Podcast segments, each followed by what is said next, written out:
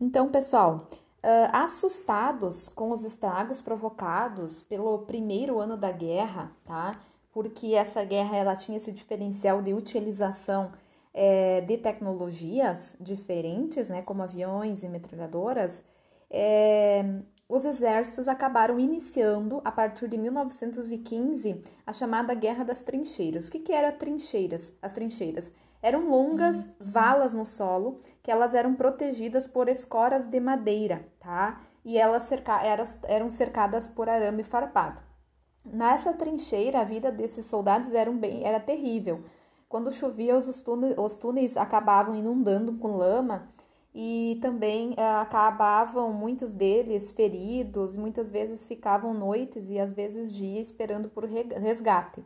Como não havia resgate também, é, era um espaço assim com bastante animais nocivos à saúde, como piolhos e também ratos, eles acabavam muitas vezes morrendo, tá? Um acontecimento importante em 1915, a Itália, que até então se mantinha neutra, tá, pessoal? É, que uh, neutra, mas mesmo do lado da Entente, ela sai, é, aliás, do lado da Tríplice Aliança, ela sai da Tríplice Aliança, né? Ela, ela antes ela, ela apoiava a Alemanha e a Áustria, ela sai e acaba apoiando então a Tríplice Entente, então que é apoiando então a, a Inglaterra, a França e a Rússia. É, os motivos dessa saída são interesses, tá? E eh, geralmente eram interesses uh, que eram, no caso, muitos italianos habitavam o domínio da Áustria e eles queriam essa, uh, essa nova, essa retomada. Então eles saem e fazem parte da Tríplice Entente. Em 1917 ocorre um novo fato, os Estados Unidos, ele entra na guerra a favor, então, é, da Tríplice Entente, por quê? Né? Porque a Inglaterra, tá? e a França, eles é, tinham feito empréstimos aos Estados Unidos e os Estados Unidos tinham medo que, se a Inglaterra e a França perdessem, eles iam também perder, porque ah, com certeza ah, esses países não iriam pagar os empréstimos é, feitos né, a, dos Estados Unidos, tá? Em 1917 também, então, quando os Estados Unidos entra, a Rússia sai, tá? da tríplice, é, da tríplice é, entente, tá? O que, que acontece? Quando os Estados Unidos entra tá, uh, a favor, então, da tríplice entente, fortalece esse, esse grupo, né, essa aliança, e em 1918 a Alemanha já resistia à guerra praticamente sozinha, porque ela só estava com a Áustria, e o governo dela já estava assim bem danificado, enfim, o país. O que, que acontece? Uh, a Alemanha, tá, ela acaba assinando a rendição do seu país em um vagão ferroviário em Copenhague, tá, lá na França. E então chega-se, quando ela assina, dia 11 de novembro de 1918, chega ao fim a Primeira Guerra Mundial. Só que os Estados Unidos e, e não estava contente com isso, né, apesar do fim da guerra, eles acreditavam que, tinha, que tinham que assinar alguns tratados. Então foi criado pelos Estados Unidos, principalmente pelo seu presidente, o Wilson, é, um tratado de paz. Só que esse tratado de paz, a Tríplice Entente, que era a Inglaterra e a França, eles não quiseram assinar, tá? Eles achavam que toda guerra tem que ter um perdedor e um vencedor. E o Tratado de Paz dizia que, uh, se eles assinassem, eles estavam concordando que nenhum país tinha ganho ou perdido a sua guerra, tá? O que, que acontece? Esse Tratado de Paz, então, ele não é seguido e foi criado um tratado chamado Tratado de Versalhes, tá? Versalhes, então, uh, considerava a Alemanha culpada pela Primeira Guerra Mundial. Então, a Inglaterra e a França, elas não perderam a oportunidade de humilhar a Alemanha e por isso o tratado foi assinado no Palácio de Versalhes, na França. Esse tratado, o pessoal uh, uh, uh, acabava impondo algumas sanções à Alemanha, tá? Pessoal, então, continuando, o Tratado de Versalhes, eles ah, colocavam várias sanções à Alemanha, como o prof. falou antes, né? E quais eram essas sanções? A devolução das regiões da Alsácia e Lorena à França, então a Alemanha tinha que devolver esse, é, esse, essa terra, né, para a França, a cessão das minas de carvão tinha que devolver para a França, eles tinham que reduzir o contingente militar alemão a 100 mil homens. Olha só, né? Você tem que reduzir o teu exército por, porque você perdeu a guerra. A extinção da marinha e também da aviação da guerra, de guerra, então eles tinham que extinguir a marinha e a aviação deles. Tinham que pagar uma indenização de guerra aos vencedores, que foi uma dívida muito alta. Também eles, tinham, eles acabaram perdendo as suas colônias, tudo aquilo que eles tinham conquistado eles perderam. E também foram proibidos de militarização da região de Renânia, tá? que era fronteira com a França.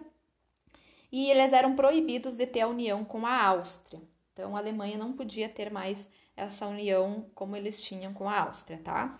Então, quais as consequências dessa, de toda essa, essa guerra? Pessoal, o que, que acontece? A principal consequência de tudo isso, dessa perda da Alemanha, dessas imposições, enfim, e ganho de, né, da, da Inglaterra, França e, e os Estados Unidos, é que iniciou então o declínio do eurocentrismo, a Europa que era bem evoluída, que já estava desenvolvida, acaba é, tendo menos importância e uh, com a crise de 1929, né, que iniciou nos Estados Unidos, afetou esses países, tá? E também uh, acabaram fazendo com que os Estados Unidos crescesse, recebesse sua, todos os seus pagamentos e empréstimos que tinham feito, porque ganhou a guerra, e lucrou também muito com a questão do armamento, né? Com vendas. Então, eles foram os verdadeiros vencedores, na verdade, no meio de tudo isso foram os Estados Unidos. E eles passaram a influenciar, então, influenciar a política, a economia e as culturas mundiais, tá? Uh, o que que acontece? O, uh, pelo fato de a Alemanha ter que assinar o Tratado de Versalhes, que era humilhante para eles, gerou um sentimento de revanchismo alemão. E assim, tudo isso contribuiu para a eclosão da Segunda Guerra Mundial, que a gente vai estudar mais para frente, tá? Uh, agora a gente pode perguntar quais foram os reflexos no Brasil quando estava acontecendo essa guerra. No Brasil, pessoal, é, a produção, né, geralmente a produção industrial dos Estados Unidos, é, na época, ela não era suficiente para atender a demanda mundial. E acabou que em algumas regiões foi bom, porque houve um desenvolvimento industrial inclusive no nosso país, iniciou-se o desenvolvimento industrial. Só que, quando os Estados Unidos começa a produzir mais e fornecer uh, produtos para os, os, demais países, a, após a guerra, o nosso governo, o governo brasileiro da época, era tradicionalmente, favorável à agroexportação. Então, ele voltou a estimular as importações e acabou prejudicando também a indústria nacional, tá? Pessoal, então, a princípio era isso. Na nossa aula, a prof fez questão então de gravar essa explicação para vocês, para que vocês é, consigam entender melhor. Né? Em algum momento aí vocês estão de boa, vocês podem estar tá escutando, tá? Então, até mais, até a nossa próxima aula, que daí a prof vai explicar, a gente vai tirar as dúvidas, a gente vai conversar. Um abraço e bons estudos, tá? E boa semana de trabalho para vocês.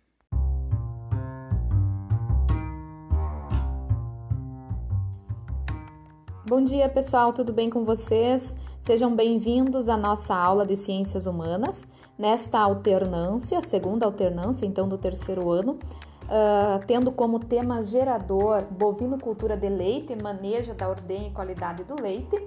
Nós vamos trabalhar, então, na área de Ciências Humanas, o tema Primeira Guerra Mundial. Esse tema é um tema bastante relevante e importante para a área de ciências humanas, para a sociedade, enfim, para nossa história, tá? Que é a partir dele que se desenrola muitas outras coisas que hoje a gente pode entender o nosso, o porquê, enfim, uh, da, da, nossa sociedade ser ou é, se desenvolver desta forma, tá? Uh, o imperialismo, pessoal, foi a causa principal da Primeira Guerra. Para vocês lembrarem, em algum momento com certeza vocês estudaram, o imperialismo ele foi uma política para suprimir suas necessidades comerciais e expandirem as zonas de influência sobre o mundo. O imperialismo ele foi é, criado, enfim, moldado por países que tinham interesse de buscar matéria-prima e mercado consumidor para os seus produtos industrializados, tá? Isso que nós temos que ter em mente. Então, a causa, da, a causa principal da Primeira Guerra foi o imperialismo, então a vontade desses países se expandir, buscar matéria-prima e se desenvolver né, uh, e também vender os seus produtos. Tá? Então, a Primeira Guerra Mundial é, foi um cenário político bastante tenso. As principais nações europeias passaram a adotar uma política de alianças e eles formaram dois grupos principais, dois grupos antagônicos, que são a Tríplice Aliança, que era formada então pela Alemanha, Áustria e Itália, e a Tríplice Entente, formada pela Inglaterra, França e Rússia. Tá? Então a gente percebe que são países de bastante relevância no, no momento histórico né, da época e ainda hoje a gente percebe a importância da, uh, da influência desses países para o desenvolvimento cultural e social, né, econômico, político, tá? Então, uh, no primeiro momento, esses países optaram por manter uma política de paz armada. O que, que significa isso? Eles se mantinham aparentemente inofensivos, esses países desenvolveram uma postura militarista belicosa, né, com armamentos bélicos, mas como uma forma de se preparar para uma possível guerra. De imediato, eles não tinham esse interesse de já começar né, uma guerra bélica. O que, que acontece?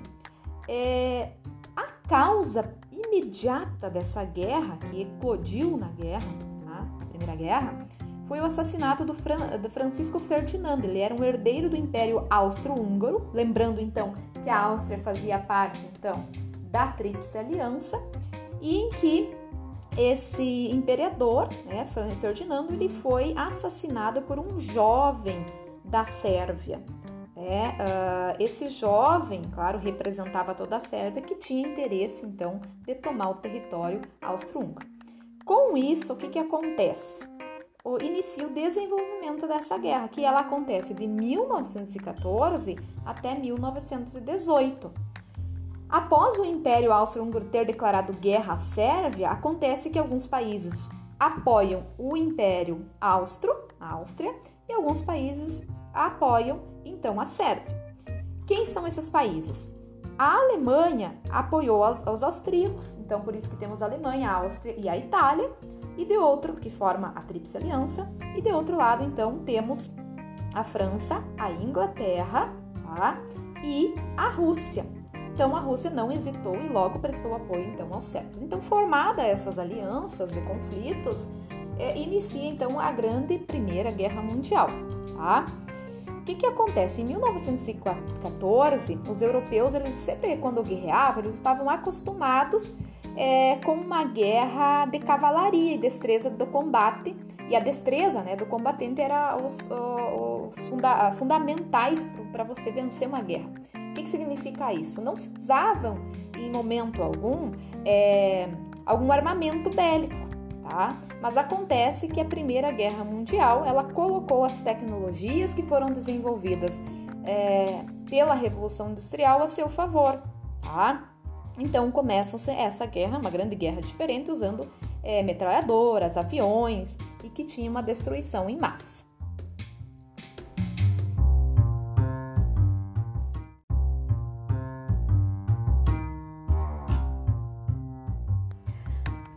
Bom dia, pessoal, tudo bem com vocês? Aqui é a Prof. Henriqueta. Nós vamos trabalhar nesta semana a terceira alternância, que tem como tema gerador solos, origem e composição. Na área de ciências humanas, nós vamos trabalhar dois objetos de conhecimento, um sobre pré-história e depois a gente vai estudar sobre pedologia, formação e tipos de solo. Bom, Iniciando então pré-história. Pré-história foi um período que vai do aparecimento dos seres humanos até a invenção da escrita. A pré-história ela é dividida em três períodos: o paleolítico, o neolítico e a idade dos metais. No período paleolítico, ou também conhecida como idade da pedra, o homem usou sobretudo a pedra, além do osso e da madeira, para fazer instrumentos de trabalho por isso, aqueles são chamados de paleolítico. Não por isso que esse período então é conhecido como paleolítico. Uh, nossos ancestrais eles viviam da coleta de frutos e raízes, também da caça e da pesca, e por isso eles eram chamados de caçadores e coletores. Eles organizavam-se em bandos e habitavam cavernas ou cabanas feitas de galhos e também folhas de árvores. Eles tinham uma total dependência então do meio natural e como eles dependiam, eles obrigavam-se a se deslocar de uma comunidade para outra, né, em busca de alimentos ou também para fugir de algum perigo que ameaçava, tá? como calor, inundação, é, essas questões climáticas influenciavam muito. E esse, esse, os paleolíticos, eles eram uh, comunidades nômades, ou seja, não tinham habitação fixa.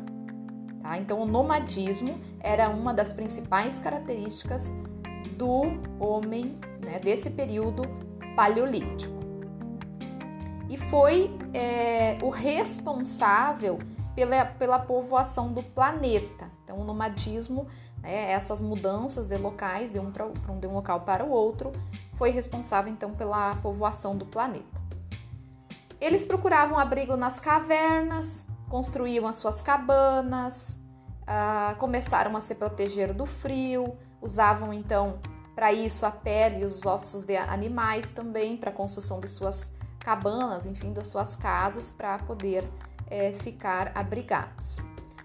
É, também o paleolítico eles caçavam animais de grandes, de grandes portes tá? e também de pequenos. Às vezes, inclusive, eles se disfarçavam com peles de chifres de animais uh, e assustavam a presa, forçando a correr em direção a uma armadilha que eles preparavam. Tá? Como que era a questão da divisão do trabalho?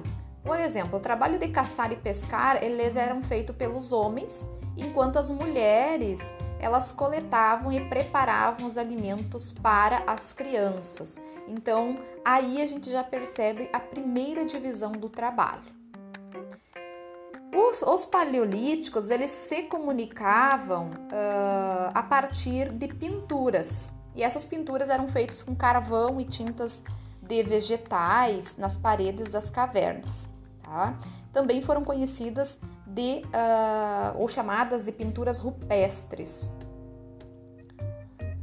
O domínio do fogo, também o, no período paleolítico, Uh, segundo os historiadores, eles dizem que esse homem, né, esse, nesse, foi neste período que começou-se a utilizar o fogo para se aquecer, para iluminar a noite, também para se defender dos animais e cozinhar os seus alimentos.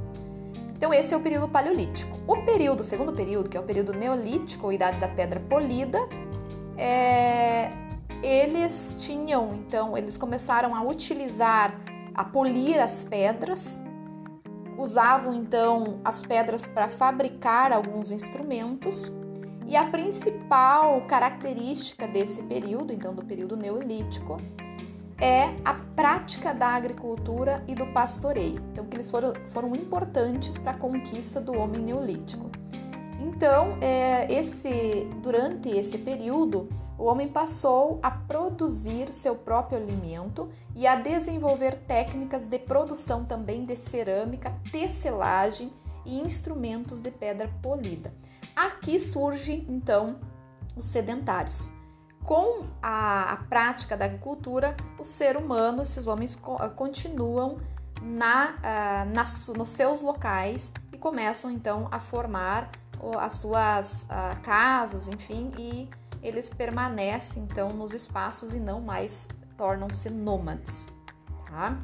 Agora, o período uh, mesolítico, idade dos metais, que é um outro período também bastante importante, é, a pedra ela era empregada nos utensílios e armas foi substituída então aos poucos pelos metais. As armas antes que eram pela pedra polida, eles começam a utilizar os metais então começa aqui as técnicas de fundição que o homem vai desenvolvendo.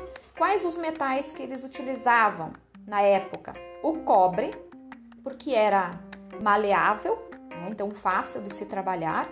O estanho, tá? Então da mistura do estanho com o cobre eles criam o bronze, que é um material mais resistente e era muito utilizado então na fabricação de armas e utensílios para combate como lança, espadas, escudos e também capacetes.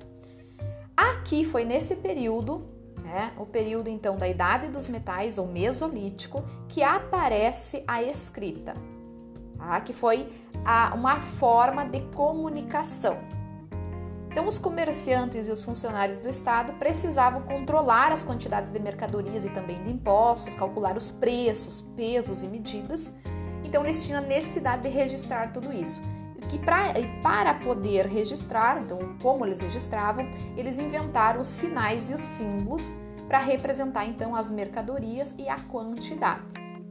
Esses sinais eles deram origem então à escrita e à numeração, né, que foi um processo bastante longo e lento. Né? Nessas sociedades eram poucas pessoas que sabiam ler e escrever. Eram alguns funcionários do Estado, o rei e os sacerdotes. E apenas os filhos destes é que tinham o direito, então, de aprender. Então, o restante da população, é, ou seja, a maioria, não tinha direito a esse conhecimento. A invenção da escrita, ou com a invenção da escrita, encerra seu período pré-histórico. E daí por isso que a gente inicia, então por isso que dizem que a história só inicia a partir da escrita, tá, pessoal? Então era isso em relação a esse tema, tá? Então escutem, uh, estudem e depois na aula a gente tira as dúvidas. Um abraço para vocês.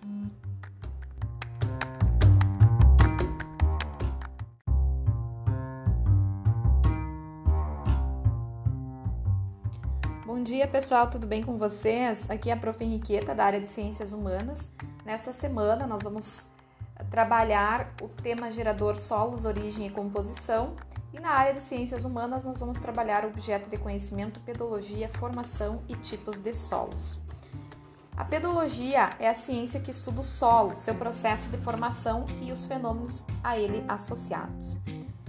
O solo é definido como uma camada superficial da crosta terrestre que resulta da decomposição das rochas do subsolo e contém substâncias orgânicas derivadas da decomposição de vegetais e de animais.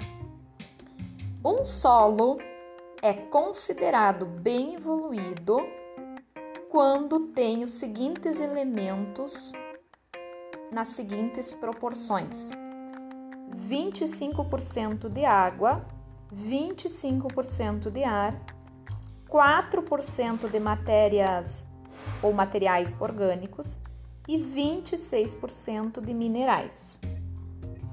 Então, os minerais, eles são, uh, determinam, aliás, a textura de um solo e sua composição física e química, que irá, então, por sua vez, determinar a fertilidade do solo. A matéria orgânica são materiais decompostos de origem animal e vegetal e constitui o humus, que ele é essencial à liberação de nutrientes como o nitrogênio e o fósforo. O ar, ele pode ser encontrado nas partes de maior porosidade e que ainda não foram atingidas pela água. E a água, que ele é fundamental para o desenvolvimento dos vegetais devido ao gás carbônico, ao oxigênio e aos sais minerais nela presentes. Também temos os fatores que influenciam na formação do solo, que o clima influencia, porque ele determina a morfologia do solo. O que, que é isso? Determina a forma do solo, já que a temperatura e a umidade determinam o grau né, do intemperismo da rocha. Também a presença dos organismos vivos, que determina a presença do humus e sua consequente fertilidade. Podemos colocar aqui um exemplo das minhocas. Né? O relevo, que condiciona o movimento superficial da água, influencia nos processos erosivos, acontece muitas vezes a erosão, e o tempo, que a evolução do solo está diretamente ligada então à decomposição da rocha matriz, e esse tempo então influencia uh, no resultado então de reações químicas que necessitam de um período para se manifestar. Tá? Uh, existem diferentes solos, tá? É, os principais solos férteis do Brasil e do mundo so, são quatro. Nós temos o solo Technorsium, ou orgânico, que é considerado o solo mais fértil do mundo. Ele é presente na Ucrânia e na Europa Central, também no Canadá, nos Estados Unidos e nos Pampas argentinos. Aí temos um solo chamado de azonal, que ele é muito procurado para a agricultura na Europa e também na China. Tá? Ele é considerado basicamente um solo com a presença de bastante argila e calcário.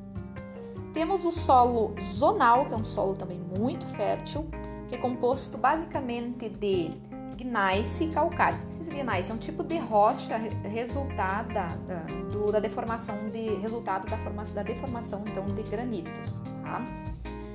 E temos a terra roxa, chamada também de zonal. Ela é uh, formada da decomposição basáltica que é um material magmático encontrado no norte do Paraná e no oeste de São Paulo, e ele é indicado então para o plantio do café. Uh, o solo fértil zonal, que eu comentei antes com vocês, que ele é basicamente composto de, de um tipo de rocha da deformação de granitos que chama de gneiss e calcário, ela é encontrada no, no Nordeste brasileiro e ela é indicada então para o plantio de cana de açúcar. Tá? Então, pessoal, nós temos a, também a classificação uh, do, dos principais solos no Brasil. No Brasil, nós temos os latossolos, argissolos, cambissolos, litossolos e vertissolos. Eu quero que vocês leiam esses conceitos, mas a prof vai falar aqui uh, o que interessa para nossa região, né? quais os solos que nós temos desses que a prof citou no Rio Grande do Sul né? e principalmente na nossa região. Então nós temos o lato solo no norte, que é presente, está presente no norte do estado, né? do, do, estado do Rio Grande do Sul, onde nós moramos, é, que eles são solos profundos, bem drenados, ácidos e de baixa fertilidade. Como ele é de baixa fertilidade, ele tem uh, uma, ele se torna apto, né, para ser corrigido uh, com a fertilização química ou orgânica, né, podendo ser utilizado então no culturas para culturas de inverno e de verão. Então é um lato solo bastante presente na nossa região e que precisa de uma correção e que muitas vezes por isso que a gente tem que utilizar os fertilizantes ou químicos ou orgânicos, né, para melhorar o nosso solo. No Rio Grande do Sul, tá, pessoal, nós temos uh, vários tipos de solo, não é só o lato solo. Temos os argissolos, que eles ficam geralmente na, na campanha uh, e também na depressão central né, do Rio Grande do Sul. Temos o cambisolo, tá, que é um, um tipo de solo também raso rasos a profundo, eles estão em processo de formação. É, como eles estão nas áreas de maior altitude e com baixas temperaturas, eles têm essa característica e ele é muito utilizado então para pastagem nativa e silvicultura, que é a região então da, da serra. Temos também os vertissolos, que ficam na região da campanha. Eles são solos de áreas planas ou pouco onduladas, que são mal drenados e pouco profundos. Então, ele por isso que esse solo ele fica na região da campanha, apresenta uma boa fertilidade e eles são então próprios para a pastagem natural e podendo ser utilizado também uh, com culturas de verão, desde que uh, sem adensamento de uso. Então, uh, existem no Rio Grande do Sul esses principais tipos né, de solos. Então, eu peço que vocês estudem além daquilo que, que a prof colocou, que estou colocando aqui, né? Que vocês dêem uma lidinha lá naquilo que vocês receberam no material, tá bem? Um abraço para vocês e até mais, gente!